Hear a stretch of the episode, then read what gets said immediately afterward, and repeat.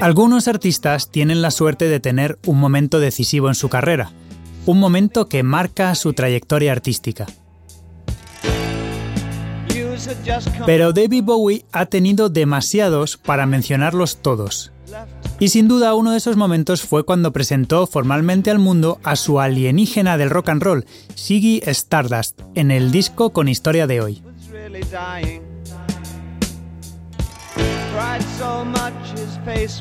The Rise and Fall of Ziggy Stardust and the Spiders from Mars no solo definió a una generación de chicos del clan rock que se subieron encantados al cohete espacial que Bowie les enseñó, sino que también presentó definitivamente a Bowie como un artista diferente a cualquier otro.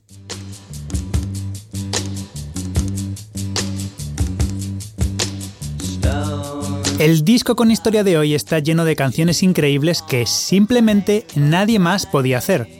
Cuesta creer que se produjera en el año 72, porque el disco con historia de hoy cumplió en el año que acabamos de cerrar, 2022, 50 años de historia.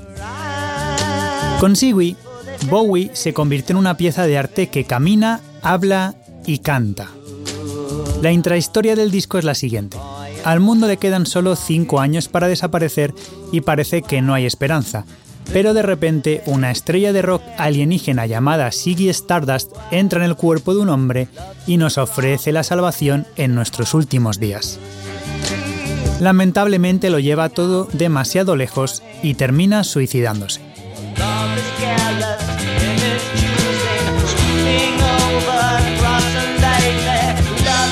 Las canciones de Siggy Stardust representan el punto culminante de todo el movimiento glam. Bowie renació en el escenario como la estrella de rock necesaria en un panorama musical entonces sombrío. Y los padres lo odiaban.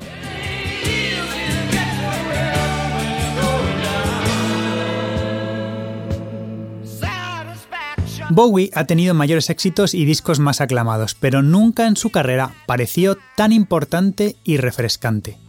Este es el álbum de David Bowie que queda para los libros de historia.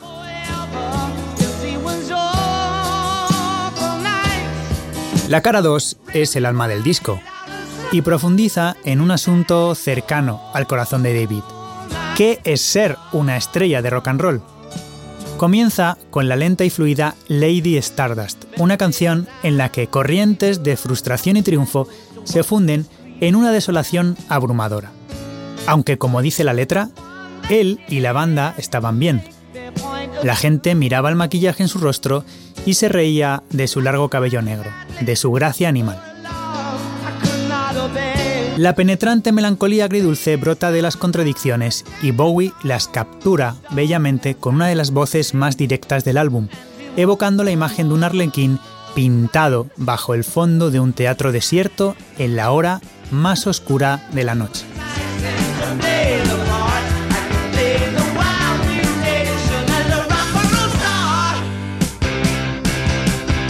Star salta con generosidad mientras nos dice con confianza que podría hacer que todo valga la pena, como una estrella de rock and roll. Aquí Bowie describe el lado deslumbrante de la moneda, tan atractivo, tan tentador como para interpretar el papel, dice. Su canto es una delicia lleno de entonaciones burlonas y retrocediendo en la mezcla con excesivos hola la, que forman parte del trasfondo paródico que atraviesa el disco al completo.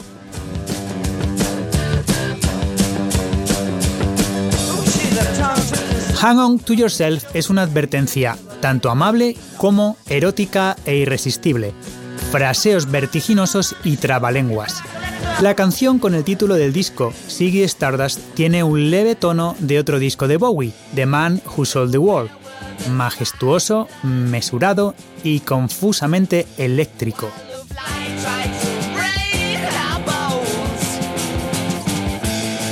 Una historia de celos dentro del grupo presenta algunas de las imágenes más aventureras de Bowie, algunas de las cuales son realmente ingeniosas.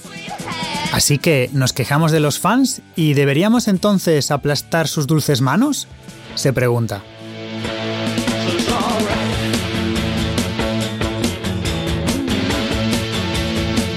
El momento rock and rollero supremo es Suffragette City, una implacable y enérgica avalancha de guitarras al estilo de Velvet Underground.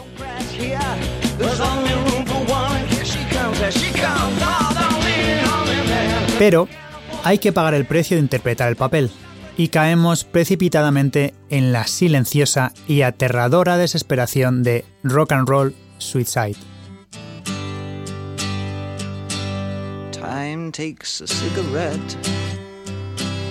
Avanzamos hacia un clímax tumultuoso y apasionado, y aunque el estado de ánimo no es precisamente alegre, un optimismo poseído y desesperado se afirma como genuino.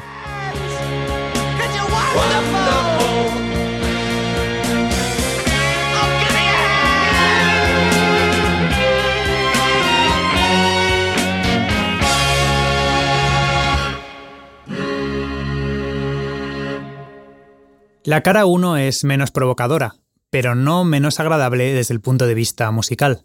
Aparecen los temas favoritos de Bowie, la mortalidad, en Five Years y Soul Love, la necesidad de reconciliarse con el dolor en It Ain't Easy, el nuevo orden frente a lo antiguo en la ciencia ficción, en Starman, que es el tema más conocido del disco, se presentan todas con una consistencia, una confianza y una fuerza tanto en el estilo como en la técnica que nunca se realizaron por completo en The Man Who Sold the Wall o el desigual Hanky Dory.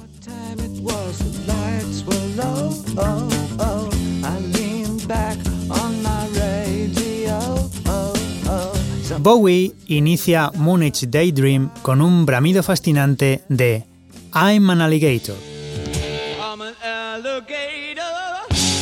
que es encantador en sí mismo, pero que también tiene mucho que ver con Rise and Fall, porque en él hay el toque perfecto de autoburla, una bravuconería lujuriosa, pero desolada, que es el primer indicio de la dualidad central y de las preguntas más bien escalofriantes que surgen de ella.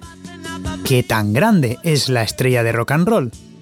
¿Cuánto de él es fanfarrón y cuánto por dentro está muy asustado e indefenso?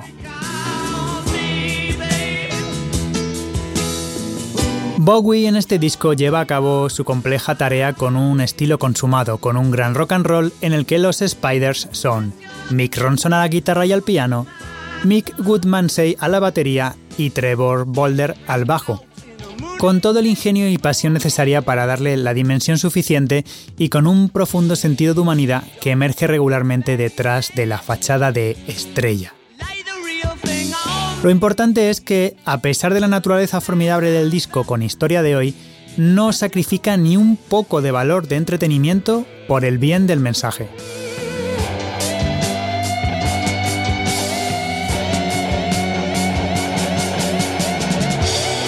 Recuerdo mi tristeza e incredulidad el día que se conoció la noticia de la desaparición de Bowie.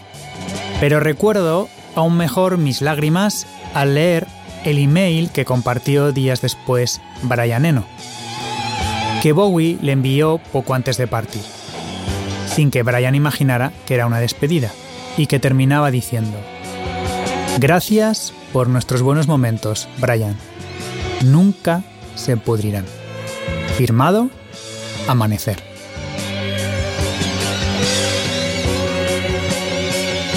La causalidad ha querido que grabe este episodio el 9 de enero, justo el día entre el nacimiento de Bowie, que fue el 8 de enero de 1947, y el de su fallecimiento, que fue el 10 de enero de 2016.